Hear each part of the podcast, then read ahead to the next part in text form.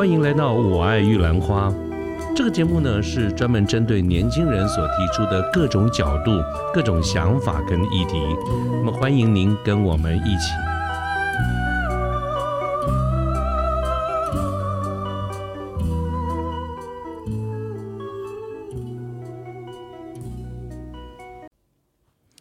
呃，各位好，我是卢天记。现在是民国一百一十二年的四月十六号星期天的上午。那我自己呢，一直都是一个呃个性比较急躁的人哈，所以长久以来我很不耐烦，很不爱看类似像 Netflix 啦或者是 Disney Plus 这一类的影片或者影集，也不爱追剧。主要的原因倒不是说那个内容的问题，而是呃，我比较不耐烦，一看要看那么长的这个时间。你看一部片，你要一两个小时总是要的嘛，哈。那就算是影集呢，也有差不多半个小时，所以我都不爱啊。所以很自然的就是说，呃，不去看它哈。当然，如果平常要看影片的话，那我几乎都是以。像 YouTube 为主，原因是 YouTube 的这种这种影片哈，大概也就几分钟，十一二分钟顶多了哈。当然有的时候呢，我也会去看一下脸书哈，Facebook 里面它有一个 Movie 哈，就是一个电影片这个部分。那我今天想跟大家聊天的，聊一聊的就是我看脸书上面的这个影片的一些感想。那这个脸书上面的这个影片呢，有很。嗯，我我也不晓得什么特别原因啊，就是就是有很大的一部分是来自于对岸的啊，来自于彼岸，而且大概都是那种短视频为主。我现在讲的这种短视频，不是那种呃那种呃像 TikTok 那种很短，只有几秒钟的那种啊，不是，但是就好歹有个半分钟、一分钟的这种短视频。好，我要讲的是这个部分哈。那刚开始我看的时候，哎，觉得蛮好看、蛮刺激的啊。就是他们这个题目 题材也蛮多的啊，也蛮敢演的哈。但是呢，嗯嗯嗯，而且就是就是来自于对岸的这些这些影片嘛哈。虽然我不晓得那那些那些剧情是不是真实的啊，但是后来发觉，哎，其实我觉得不是，那根本就是它是有剧情设计的，是由演员来演的哈。但是总体上来说，我还觉得说，嗯，不错看呐。啊，啊但是一段时间以后啊，看多了看久了，我就有点腻了哈。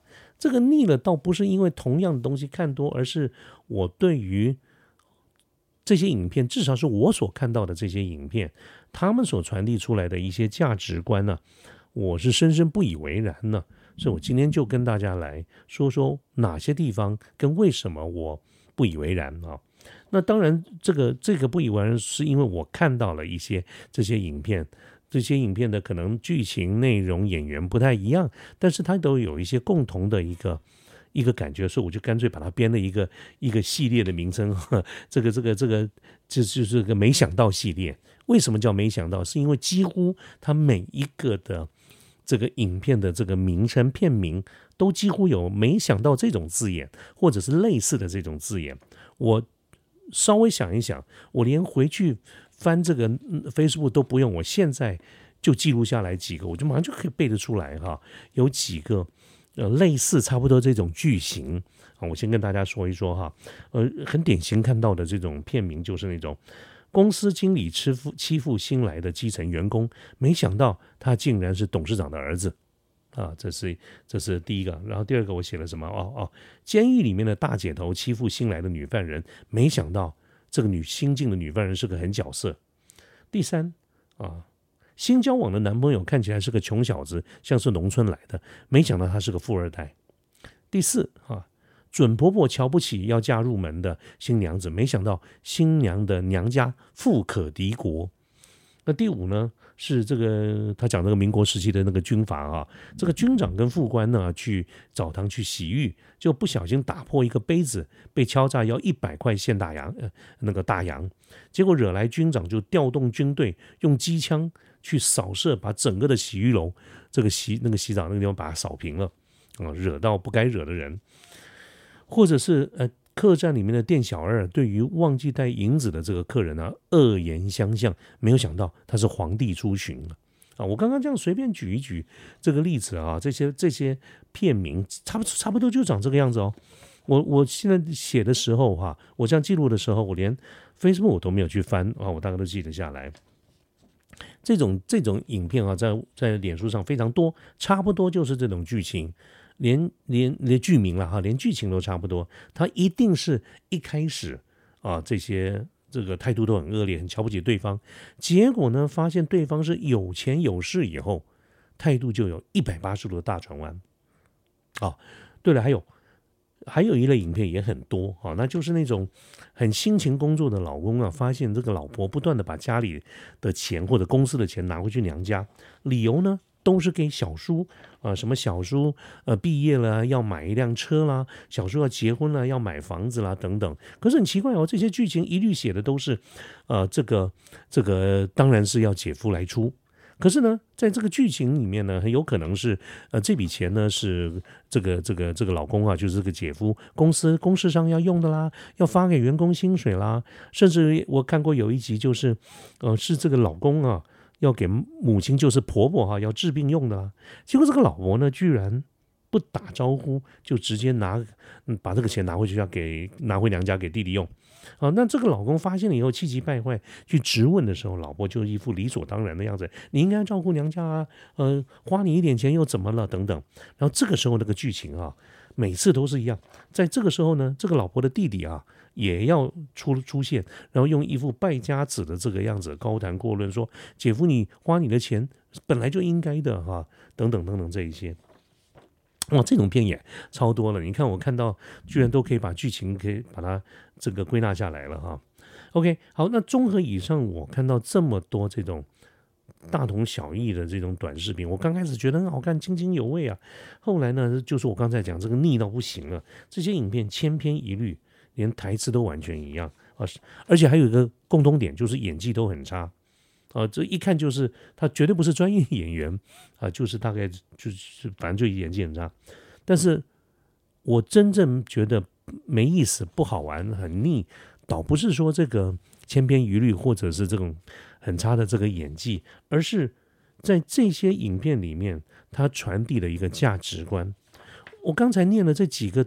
非常标准、很典型的这种片名啊，它的节奏包括进行都是千篇一律的啊。一开始一定有一个让人看不顺眼的这种不公不义的欺负人的这个事件，等到后面你发现那个被欺负的那个人是个 somebody，结果呢，所有的这个优胜劣败忽然间就来了一百八十度的这种大转弯啊，大转弯，原先是对的变成不对了，原先不对的变成对了。像这种剧情啊，他们传递的逻辑，并不是所谓的正能量。我想，这个这个名词在现在在大陆是经常被滥用，就泛广泛的、很泛滥的在使用，说我们要传递什么正能量啊？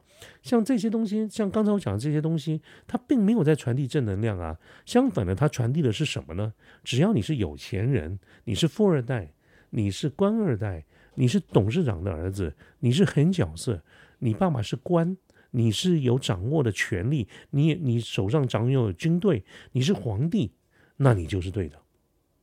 好，那换句话说，我们刚才讲到那些前面受欺负的这个剧情，到最后之所以能够翻转，那些施暴的人会唯唯诺诺的道歉，或者甚至被被暴揍一顿，或者是怎么样哈，并不是因为他自己意识到他自己所作所为是错的哦，不是哦，而是因为。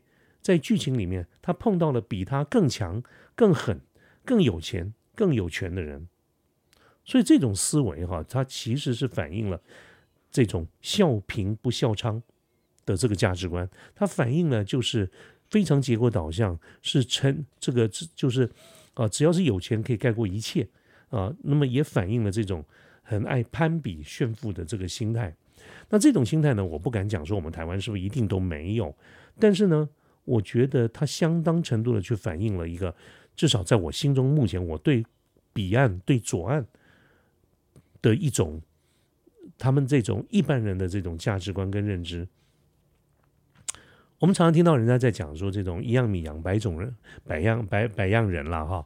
我想对岸这么大的一个国家，那么多的一个人口，搞不好还不止百样人呢，啊。那所以，所以我也曾经想过，我们就单纯从这种脸书里面看到这些影片，使得我这对他们的一些印象真正具有代表性吗？这个我也，我我们持凭这个这个这个这个持平而论了哈，也也不应该是这么的武断。但是如果从就我所看到的这些影片所传递的这种价值观，哦，尤其是我刚刚说过，它很很多不同的版本、不同的人、不同的是，它那个数量真的是非常大。所以我我必须讲，哪怕他不是每一个人，他至少是相当大的一部分啊。我没有任何的数字可以来来来来来判断说它是不是一个主流哈。但是我对这样子的一个价值观是深深不以为然啊。所以我觉得我们。至少跟我，我觉得我们呢不是一挂的啊，那就道不合不相为谋嘛哈。所以当我在讲这些事情的时候，我们尚且不用去讲什么的国家大事，或者是两岸统一与否这些事情，我觉得这些事情都不是我今天这个很短的这个时间想要去讲到的，而是说，哪怕作为一个朋友，作为一个邻居。啊，我们也应该要想的事情，大家的价值观应该要差不了太多。但是对于这些我所看到的这些，我是深深不以为然的哈。这就是忽然间呃，这个有感而发啊。今天天气也不错啊，就是借由刚好有这个机会跟大家聊聊我所看到的、我所想到的这个部分啊。OK，那我们的节目就到这边了，好，谢谢大家啊，拜拜。